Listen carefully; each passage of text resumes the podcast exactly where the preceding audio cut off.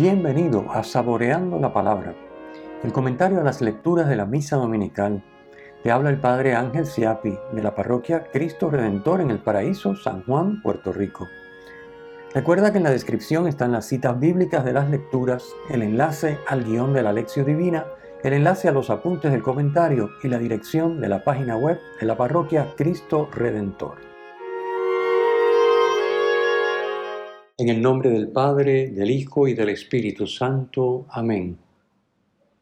Oh Dios, autor de toda misericordia y bondad, que aceptas el ayuno, la oración y la limosna como remedio de nuestros pecados.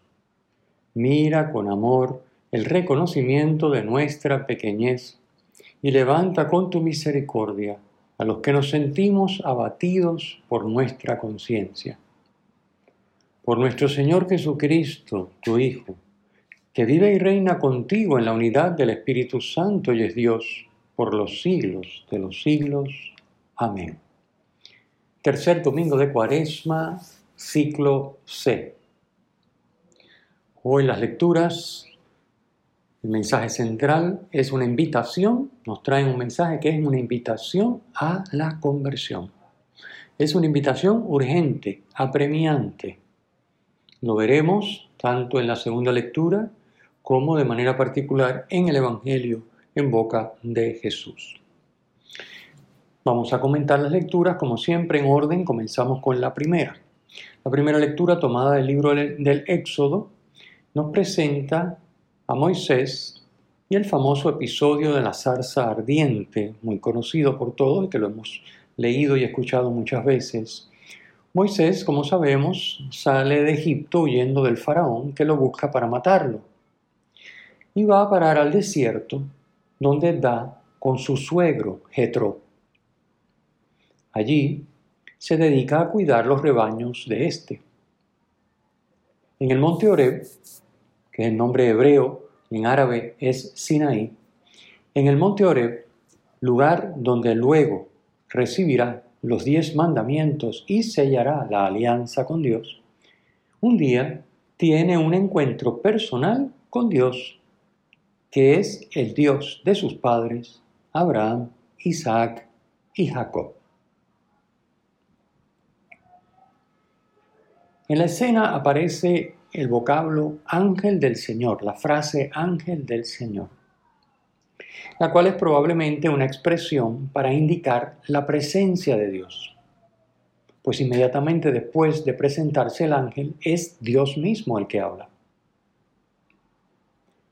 Por otro lado, el fuego acompaña fuertemente, frecuentemente las manifestaciones de Dios o las teofanías, porque es un símbolo muy apropiado de la espiritualidad y de la trascendencia divina. La trascendencia quiere decir que Dios es algo más allá, más allá de lo que nosotros podemos ver, captar o conocer con nuestro sentido en nuestra experiencia ordinaria cotidiana, porque está fuera de la creación, es el creador, no es creado, no eh, responde a una primera causa, sino que Él es la primera causa de todo, existe desde siempre y para siempre.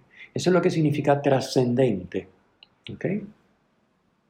El relato nos va a mostrar cómo en circunstancias ordinarias, en este caso el pastoreo de Moisés, que lo haría todos los días, el monte, un lugar común, y una zarza, Dios se manifiesta de forma extraordinaria, mediante un fuego que no consume la zarza y mediante una voz que Moisés escucha.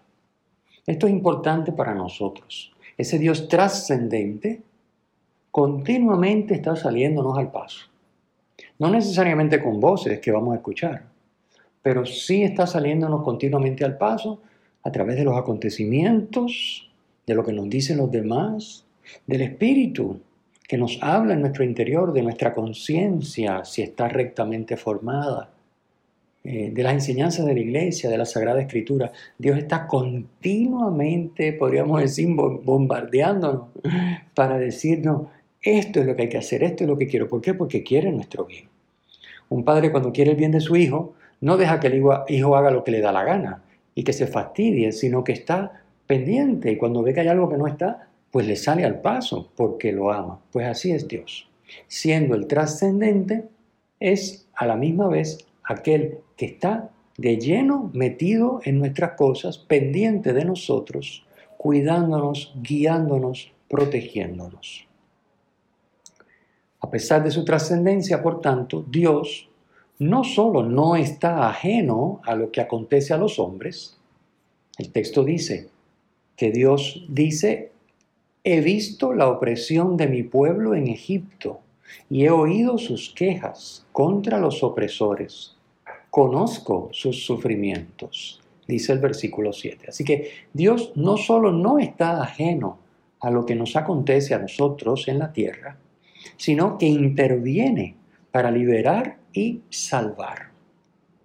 Ese es precisamente el motivo de salirle al encuentro a Moisés sale al encuentro de Moisés para decirle, tengo una misión para ti. El pueblo hay que liberarlo y salvarlo de la esclavitud de Egipto. Y tú eres la persona con la que yo cuento. Así que ese Dios trascendente no solo no está ajeno a lo que nos pasa, sino que interviene directamente para salvar. Dios siempre busca colaboradores para hacerse presente y actuar colaboradores a los que llama y envía a realizar su misión. La misión es de Dios y Él llama a colaboradores para que se apunten y junto con Él, o más bien Él en ellos y con ellos, realicen el plan salvífico que tiene en mente. Es el caso de Moisés en el relato de hoy, que Dios llama para liberar al pueblo de la esclavitud en Egipto y llevarlo a una vida plena, que es lo que simboliza la tierra fértil y espaciosa, tierra que emana leche y miel, como señala el versículo 8. La vocación de Moisés está descrita en cuatro momentos. En el versículo 4 Dios le llama por su nombre, porque Dios nos conoce. Esto significa que Dios nos conoce. Conocer el nombre es conocer la persona en la mentalidad bíblica. Así que por eso los judíos no mencionan el nombre de Dios, porque Dios es innombrable, porque es un misterio, está más allá de lo que podemos conocer o decir. Así que en este sentido, Dios conoce el nombre de Moisés y lo llama por su nombre. Es en el versículo 4. Como conoce tu nombre y el mío y nos llama por nuestro nombre. Nos conoce por dentro y por fuera. Luego en el versículo 6 Dios se presenta como el Dios de sus antepasados. Esto no es una divinidad cualquiera, ni es una, un Dios pagano, es el Dios de los antepasados, el Dios de Abraham, Isaac y Jacob. En tercer lugar, le comunica su proyecto, versículos 7 al 9. Y finalmente, envía a Moisés en la misión para la que lo recluta, que es el versículo 10 que hoy no se lee en el texto litúrgico, está omitido. A su vez, Moisés le expone a Dios las dificultades que él ve para llevar a cabo la misión. Primero, su falta de condiciones personales. Esto está en el versículo 11, que hoy no se lee tampoco, está omitido del texto litúrgico. Harían bien en leer completo el pasaje, se lo recomiendo, para que tengan el contexto completo. Y después, Moisés le expresa a Dios que no conoce su nombre versículos 13 al 15. Esto da pie para que Dios revele el nombre con el que será invocado a lo largo de los siglos. Yahvé, yo soy el que soy. Este nombre divino, dice el Catecismo de la Iglesia, es misterioso como Dios es misterio.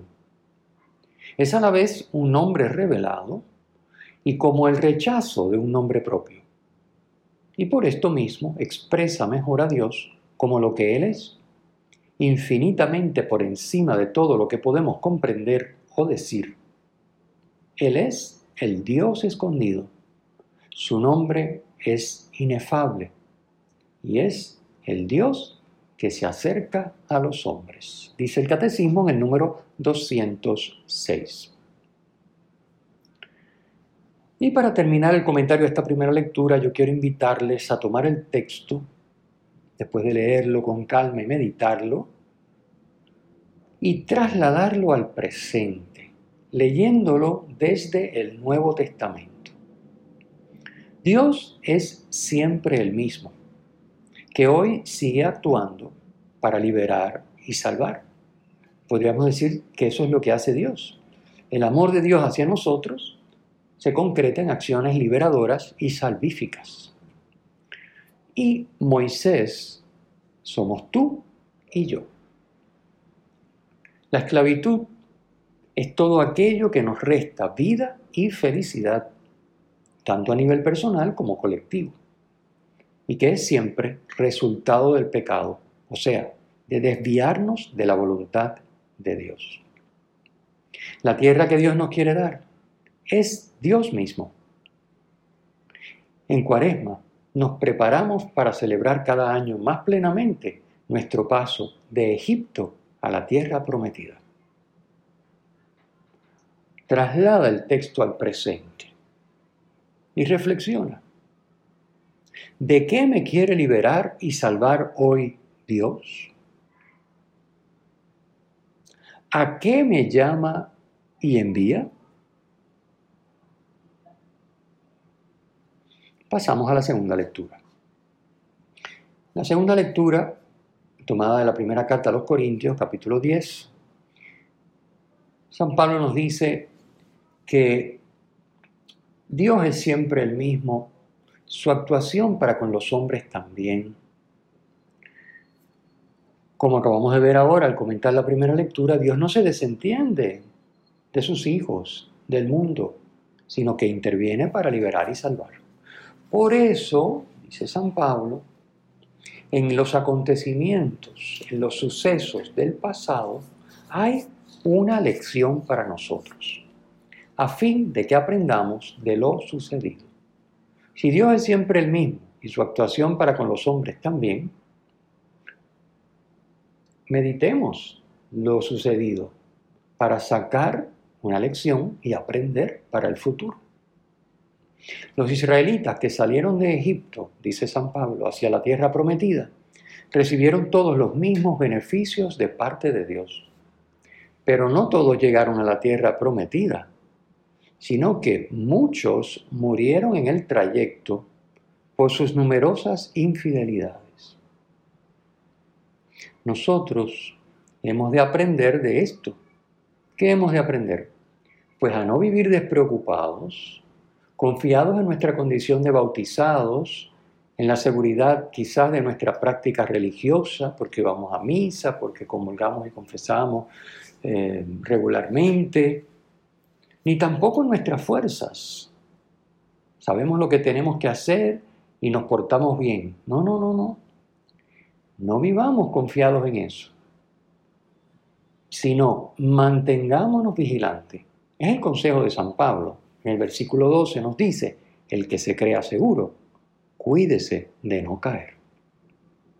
Porque sería fatal confundir la confianza en la presencia salvífica de Dios en medio de su pueblo con la negligencia en asumir responsablemente una nueva vida según el Espíritu. En el Evangelio de hoy Jesús insistirá sobre esto. Y pasamos al Evangelio. En el mismo podemos distinguir dos partes. En la primera parte, a partir de un hecho trágico que le cuentan y otro que él recuerda, Jesús nos invita a todos a convertirnos. En la segunda parte, con una parábola, nos exhorta a aprovechar el tiempo para dar frutos de compresión. Sobre los acontecimientos trágicos que aparecen en el texto de hoy, no hay información precisa, solo hipótesis. En el guion de la lección divina comunitaria para este domingo, cuyo enlace ya saben que lo encuentran en la descripción de este podcast o de este video, se explican en detalle estas hipótesis. Aquí no vamos a entrar en ellas. En realidad, el acontecimiento en sí no es lo importante, sino lo que debemos aprender de estos signos. Continuamente suceden este tipo de cosas y muere gente, bien por la maldad de los hombres, bien por accidentes o por fenómenos de la naturaleza. En la época de Jesús se pensaba, y todavía muchos hoy lo piensan, que las desgracias obedecen a un castigo de Dios por culpas y pecados personales. Jesús deja claro que no es así, sino que son avisos que nos tienen que llevar a vivir responsablemente la comunión con Dios, a tomarnos en serio la conversión, la necesidad de convertirnos. En la segunda parte del Evangelio, la parábola de la higuera expresa la misericordia infinita de Dios, que siempre está dispuesto a darnos una oportunidad, pues lo que quiere es que tengamos vida y que seamos felices. Es una invitación a aprovechar el tiempo de gracia presente para convertirnos. La conversión, siendo algo interior, se muestra exteriormente en nuestra vida. De la misma manera que los higos dan fe de que el árbol en cuestión es una higuera. Como dijimos al comentar la segunda lectura, sería trágico vivir confiados en que somos higueras, aunque no demos fruto, porque, dice la parábola, acabaremos arrancados. A Dios no le importa que en el pasado no hayamos dado el fruto esperado, como la higuera, que por tres años no ha dado fruto, dice el versículo 7. Dios siempre alberga la esperanza de que respondamos positivamente a su oferta amorosa de salvación y demos fruto. Un fruto que, a diferencia de lo que sucede con la higuera, no es para el viñador o para el dueño, sino para nosotros. Es para nuestro bien. La salvación, la liberación del pecado, de aquello que nos resta vida, es para nuestro bien en definitiva, que es lo que Dios quiere, es su manera de amarnos, librarnos de lo que nos resta vida y colmarnos de lo que nos da plenitud y nos hace felices. El versículo 8 dice, déjala todavía este año. Esto lo que significa es que el tiempo para dar fruto es limitado. No porque la paciencia de Dios se termine, no, su paciencia es infinita. Pero nuestra vida en la tierra, esa es la que se termina. Usando el lenguaje de la primera lectura de hoy, diríamos que Dios lo que quiere es sacarnos de Egipto para que no perezcamos y llevarnos a la tierra prometida para hacernos plenos y felices sin importar cuántos años hayamos estado en Egipto. Pero resulta que somos libres. Y si no queremos salir de allí, no será posible, porque Dios respeta nuestra libertad. Como dijimos antes, si no nos tomamos en serio el llamado a la conversión, puede llegar el momento en que ya no sea posible salir de Egipto, porque nuestra vida en la tierra se termina. Por eso es apremiante el mensaje de las lecturas de hoy. Finalmente apuntemos y aclaremos que la conversión no consiste en dejar de hacer algunas malas acciones. Tampoco consiste en, hacer algunas buenas acciones que todavía no hacemos. Eso no es la conversión. La conversión supone dejarnos cambiar por Dios la mente y el corazón para hacernos como Él es, pensar como Él piensa, querer lo que Él quiere, amar como Él ama. Por tanto, es una tarea de toda la vida. La cuaresma es tiempo propicio para trabajar fuertemente en esto. Los cauces para dejar a Dios obrar esta transformación son los que ya conocemos y que la Iglesia ha predicado y anunciado durante 20 siglos. La oración, la meditación de la escritura, la celebración de la liturgia, la adoración eucarística, el frecuentar bien dispuestos los sacramentos, el dedicar tiempo a formarnos en la fe y el servir generosamente al prójimo, especialmente a los más necesitados, el incorporar en nuestra vida la penitencia. Ahora en cuaresma se nos pide especialmente a todo bautizado ayuno y abstinencia, pero la penitencia a lo largo de todo el año, negarnos a nosotros mismos en cosas que no son malas, obviamente, porque dejar de obrar mal puede ser penitencia, pero ese no es el tipo de penitencia del que hablamos, ¿no? Se trata de negarnos en algo lícito, en algo bueno, con la idea de fortalecer nuestra voluntad, para que cuando llegue el momento de tomar decisiones duras, estemos fuertes, seamos capaces de secundar la voluntad de Dios.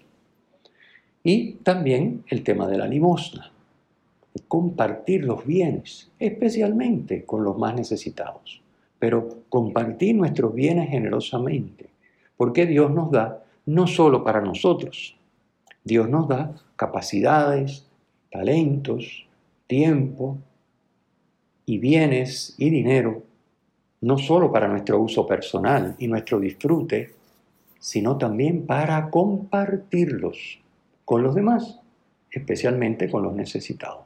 Bien, pues en la medida que entramos en esto que acabo de explicar, vamos abriendo cauces en nuestra vida para dejar a Dios transformarnos, para dejar que se dé esa conversión y que Dios nos haga como Él es. Eso es lo que en Cuaresma queremos trabajar fuertemente. El Señor esté con ustedes y con tu espíritu. La bendición de Dios Todopoderoso, Padre, Hijo y Espíritu Santo, descienda sobre ustedes y les acompañe siempre. Amén. Si te ha gustado, usa el enlace para compartirlo con tus amigos.